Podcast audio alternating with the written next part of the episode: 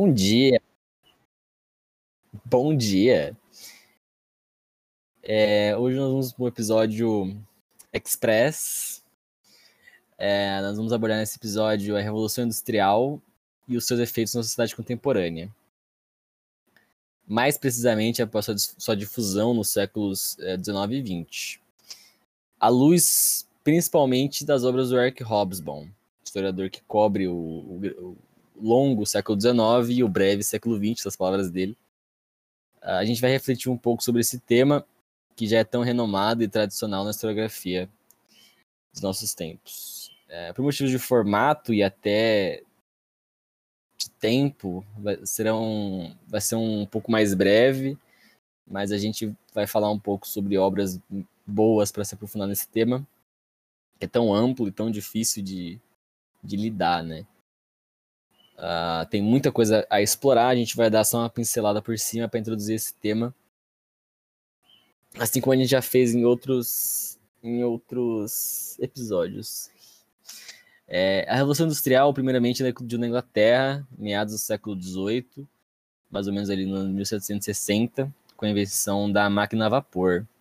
E juntamente da Revolução Francesa, sua contemporânea, é o que fecha a história moderna e inaugura a história contemporânea, que é o que a gente vive até hoje. Então a gente vive até hoje todo tudo aquilo que foi moldado por essas duas revoluções no campo da política, principalmente a Revolução Francesa, com o liberalismo e etc., e a Revolução Industrial, que revolucionou todas as esferas possíveis da nossa sociabilidade. E a minha especialista aqui hoje é a Beatriz. Olá!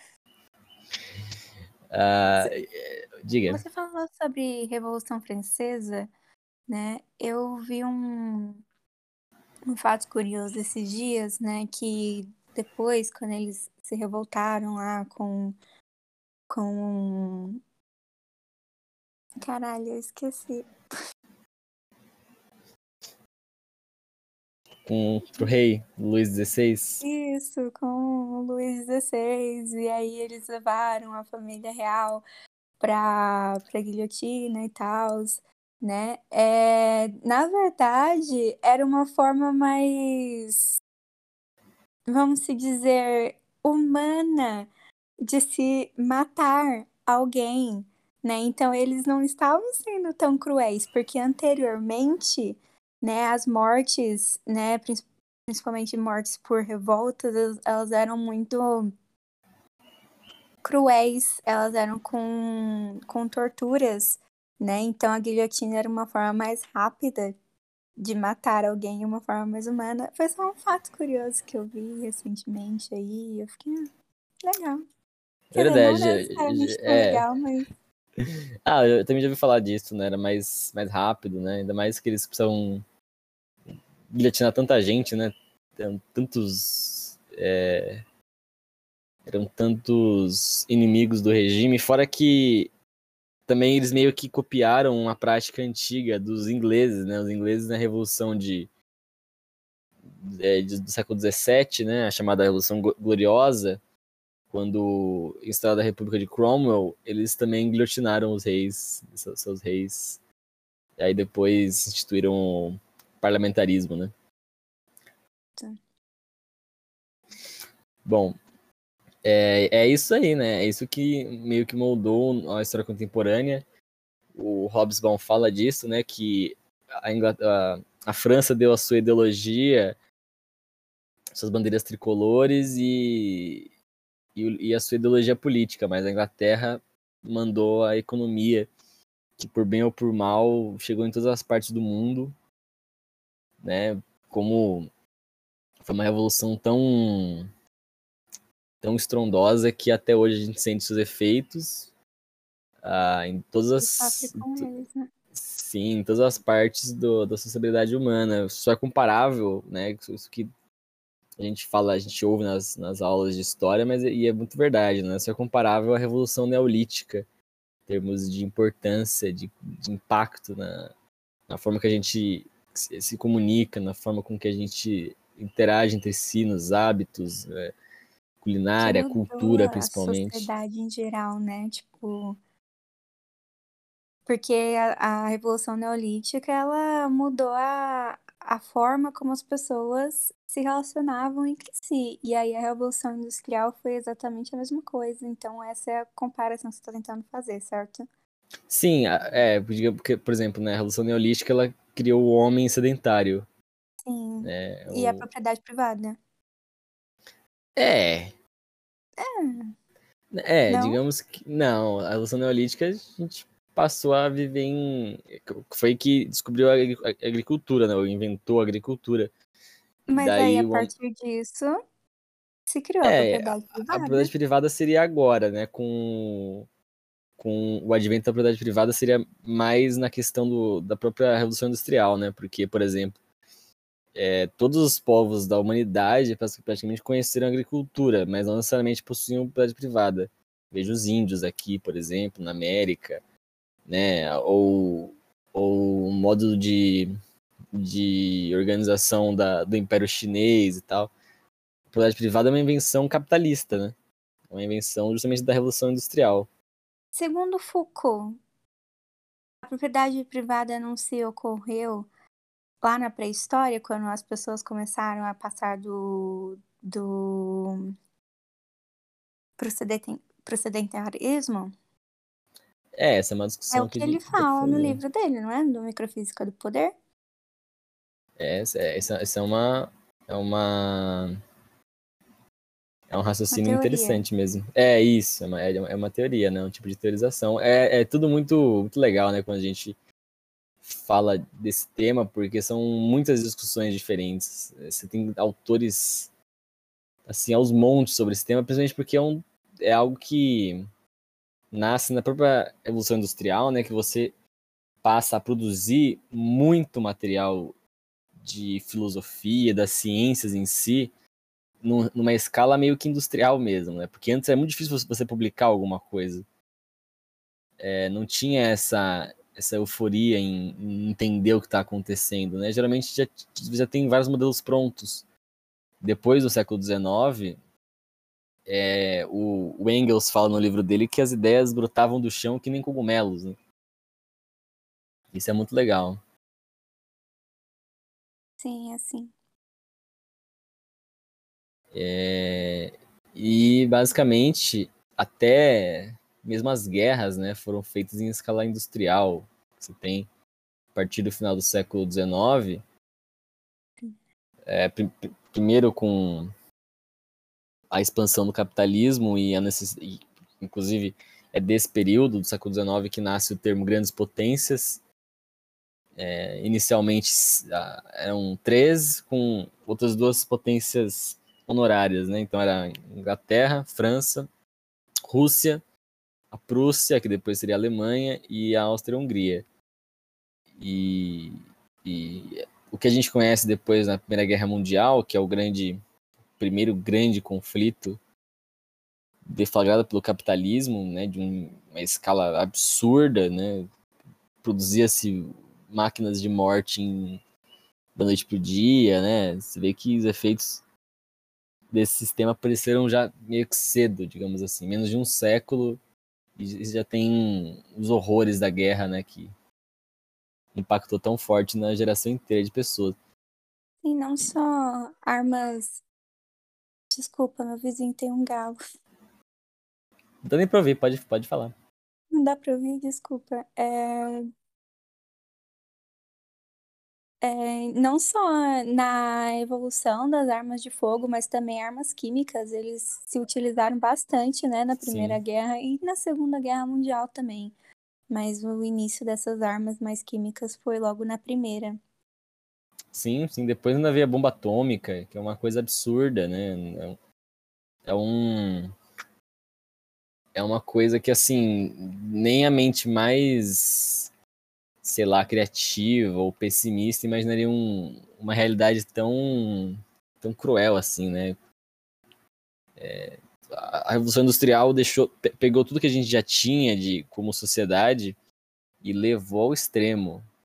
Levou todos os extremos possíveis Mas né? A aí, capacidade de guerra, a capacidade de criativa, de cultura, etc.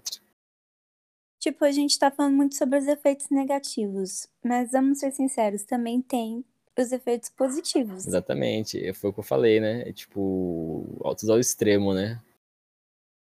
Uhum.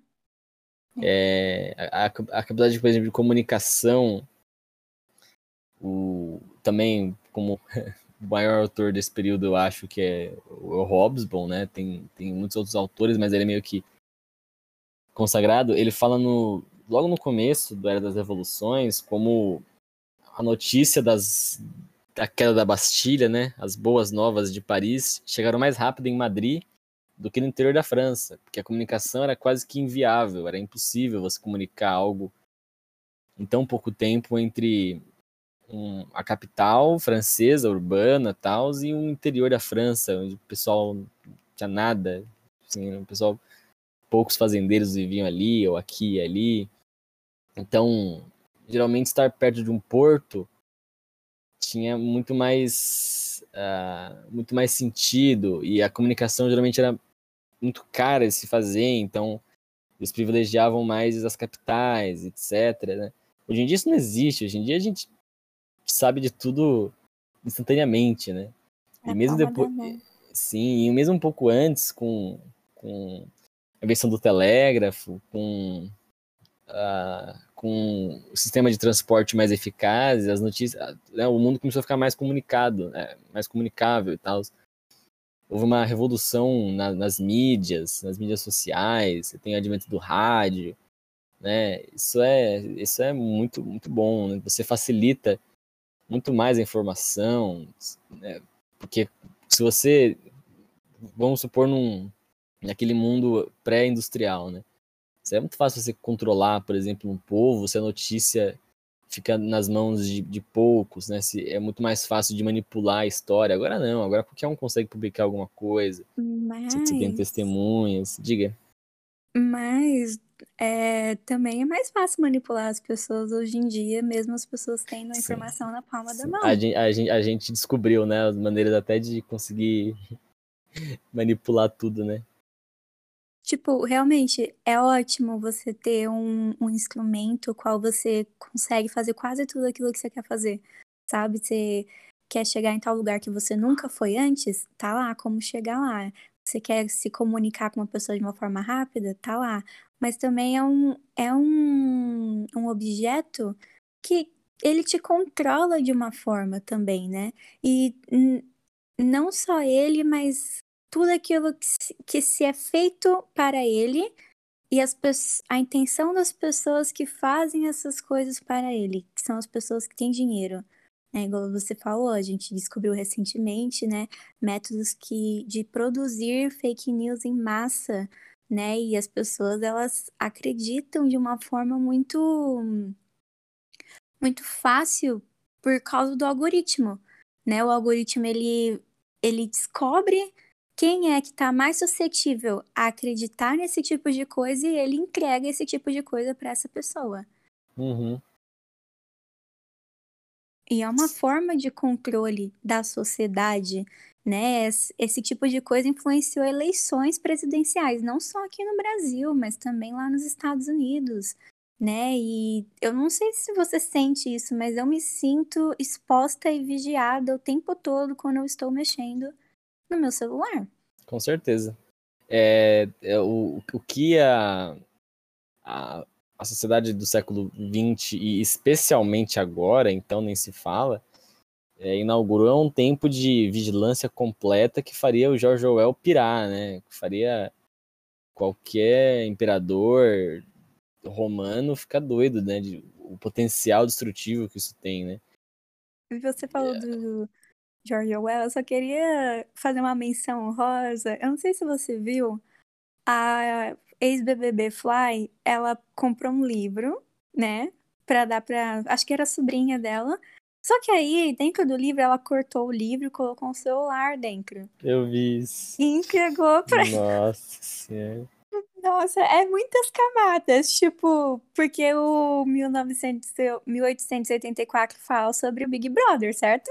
Sim. Ele sobre vigiar as pessoas. Nossa, e ela é uma ex-Big Brother. E ela entregou o objeto que faz as pessoas serem vigiadas e controladas. Tipo, é muitas camadas. É verdade, é verdade. Queria eu, queria eu receber um livro desse. Tô precisando urgente de um celular novo. Alô, Fly, ajuda nós aí. eu tenho bastante livro já, Fly. Não preciso de mais livro, não. Na verdade, preciso também, aliás. Preciso botar na minha lista algumas coisas. É bom lembrar disso. Livros são sempre bons. É verdade, é verdade. É verdade. A gente brinca, mas eu preciso de, de dos dois. É, é, que os livros são mais baratos ainda, é mais em conta. É, mas não tão, né? Deveriam ah, é ser verdade. mais em conta. É verdade, é verdade. Falei, falei um pouco cedo, a situação vai piorar ainda. É, é legal, né? Nesse país as coisas sempre podem piorar, gente. Nunca fiquem muito otimistas. Liso. Dá, dá sempre para piorar, sim.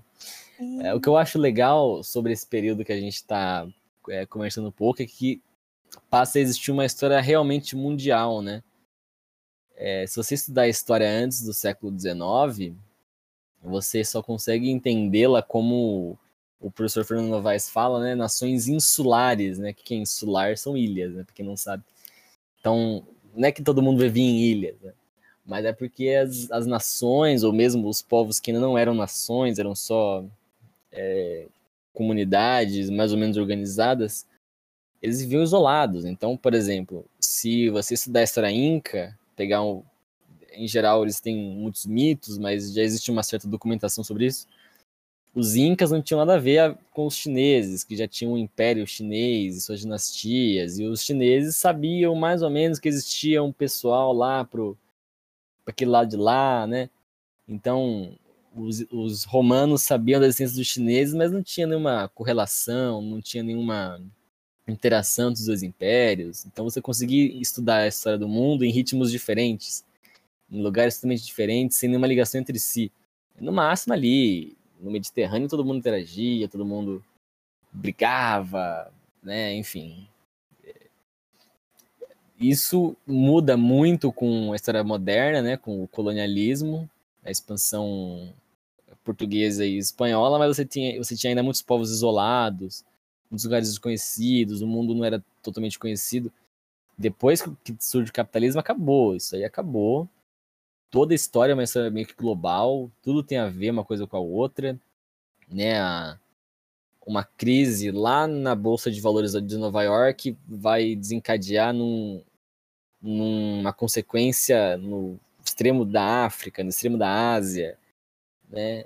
É, isso é bizarro, né? Como, por bem ou por mal, toda a história ocidental é relevante para qualquer povo do mundo. Né? A cultura uhum. que, que, que surge na Inglaterra e nos Estados Unidos passa a ser regra para o resto do mundo inteiro. Todo mundo come no McDonald's, todo mundo é, quer um celular da Apple, né? Todo mundo quer vestir Nike e por aí vai, né?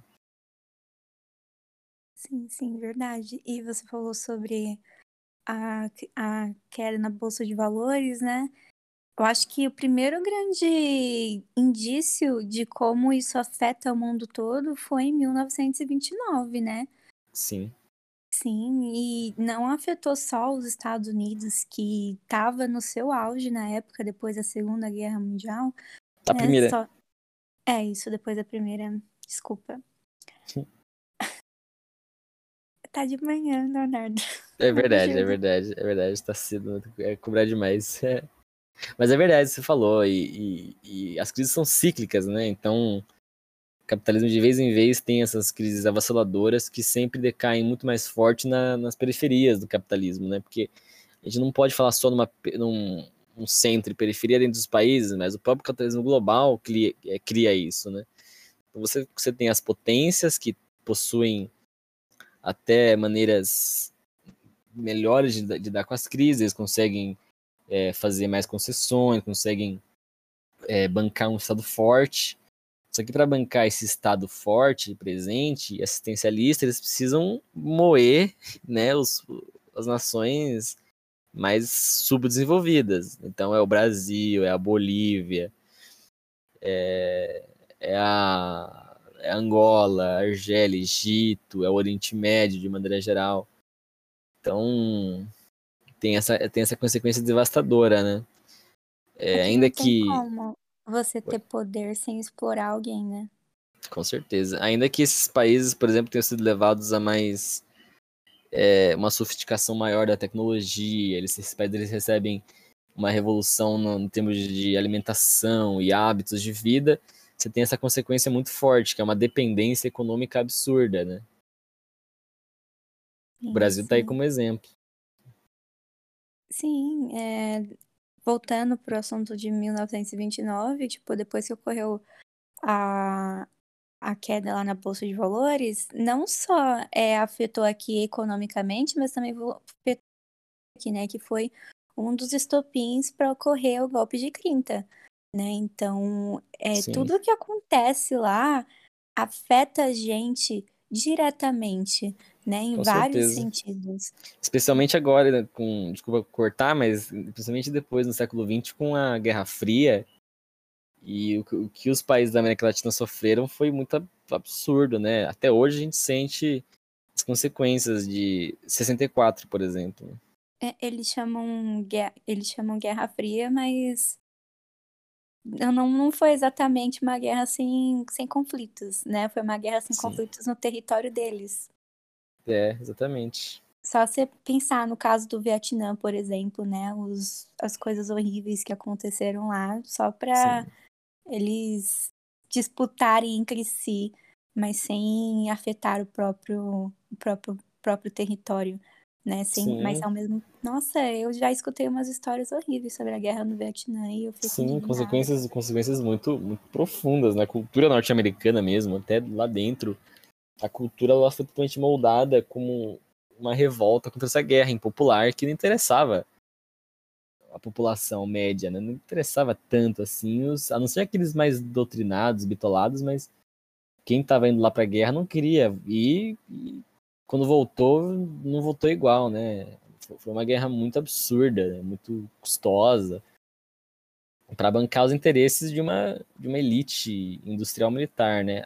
A Guerra da Coreia também foi nessa pegada, quer dizer, foi um conflito antes da, da Guerra do Vietnã tinha sido talvez o pior conflito que os soldados americanos tinham conhecido, né? Tinha bombardeio na Coreia do Norte todos os dias durante não sei quantos anos, foi uma coisa bizarra, né? E hoje em dia a gente vê os efeitos, né? Eles são completamente divididos entre si. Sim, e a Coreia sim. do Norte é fechada para o mundo todo. Sim, eles, sim, eles criaram, eles criaram o seu estado é, desde o início na resistência, né? Primeiro contra a resistência japonesa e depois uh, contra os Estados Unidos. Né? Então é um povo que já culturalmente já, já é, precisa se defender, né? Precisa se reafirmar para continuar é, existindo no cenário global. Né? E, bom, tá acabando o nosso tempo. Uh, considerações finais, eu acho que a gente pode dar como exemplo é, muito positivo o fato de que a gente consegue fazer esse podcast agora e que no meio de uma pandemia, é, tudo isso que a gente está falando do capitalismo é, volta a ser muito real, os efeitos positivos e os muito negativos, né?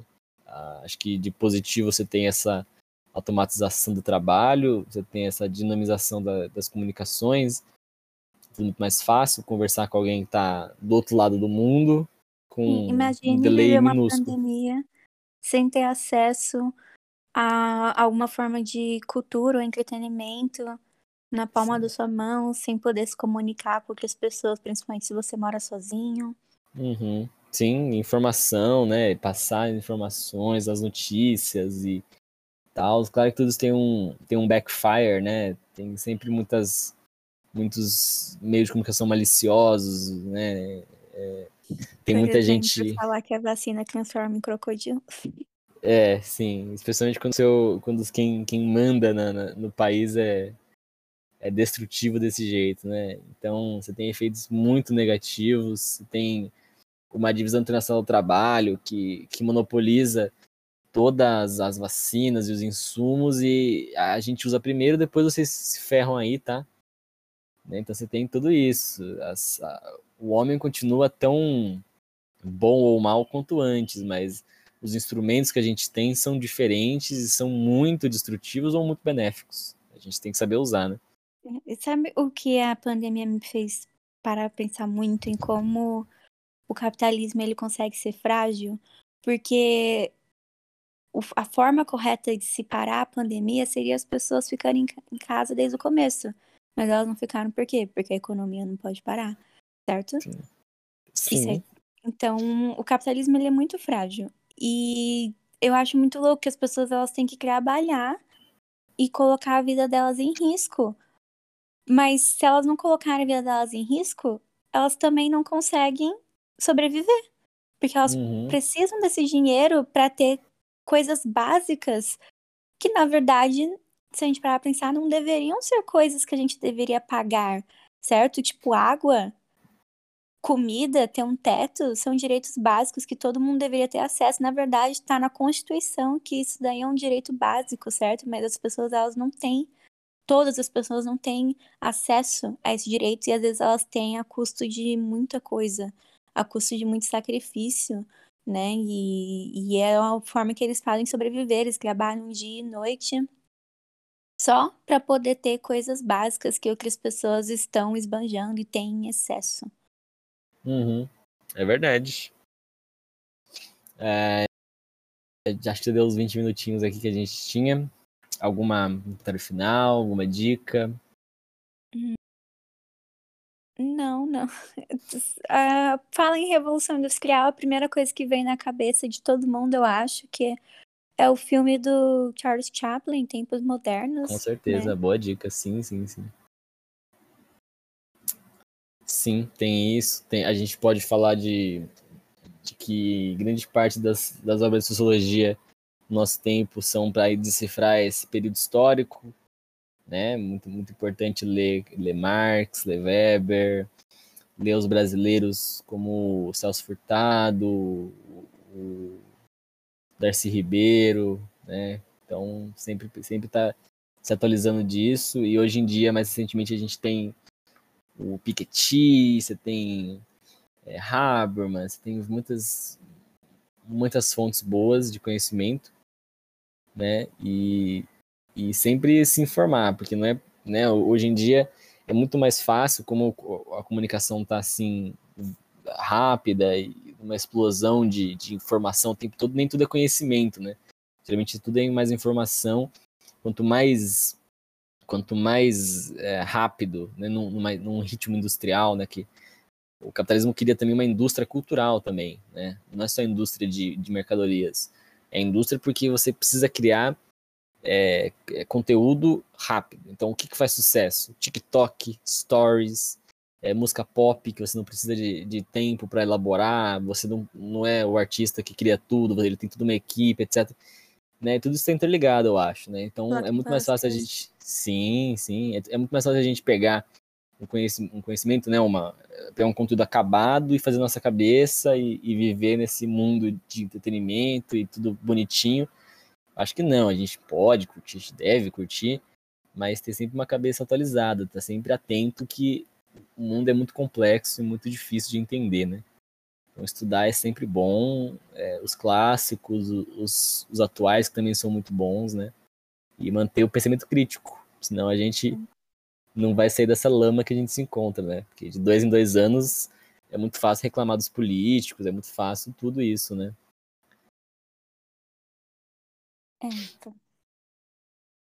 Acho isso aqui. Sem comentários, não tenho nada a declarar, porque eu não quero entrar em assuntos específicos ah, políticos. Sim. Ah, com certeza. Senão vão derrubar a gente não, no Spotify.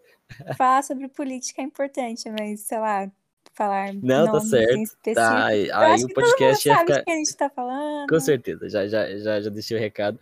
Ah, senão a gente ia ficar aqui duas horas para falar mal dos, dos, dos grandes, grandes nomes que estão lá em Brasília agora, né? Sim, sim.